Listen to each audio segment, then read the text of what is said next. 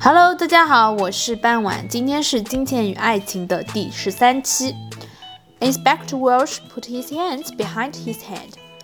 Jackie was very quiet. What did your mother say?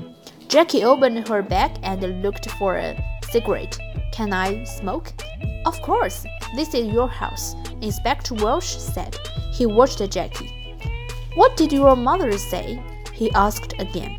She wanted to go downstairs again.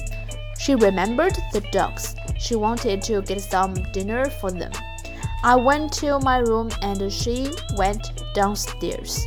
What time was this? I did not remember. About midnight, I think. And the cup of hot milk. It was on the table by her bed. Did you need your mother's money? No, Inspector.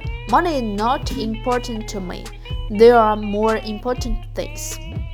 Jackie said quietly. Well, your uncle Albert wanted money. Tom Briggs wanted the garden. You wanted nothing.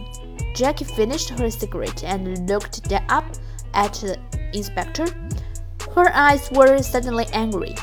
Do not forget Peter Hobbs. He lost his job because of my mother. He wanted to kill her, you know. And what about Dana? You found the, the empty bottle in her bag. Inspector Welsh listened carefully. We are going to question everyone, Miss Clarkson. Jack said nothing for a minute. Would you like some sandwich and coffee, Inspector? Ah, uh, yes, please. Inspector Welsh said warmly. I would like sandwich and coffee very much. Jackie left the room. Inspector Walsh thought about her.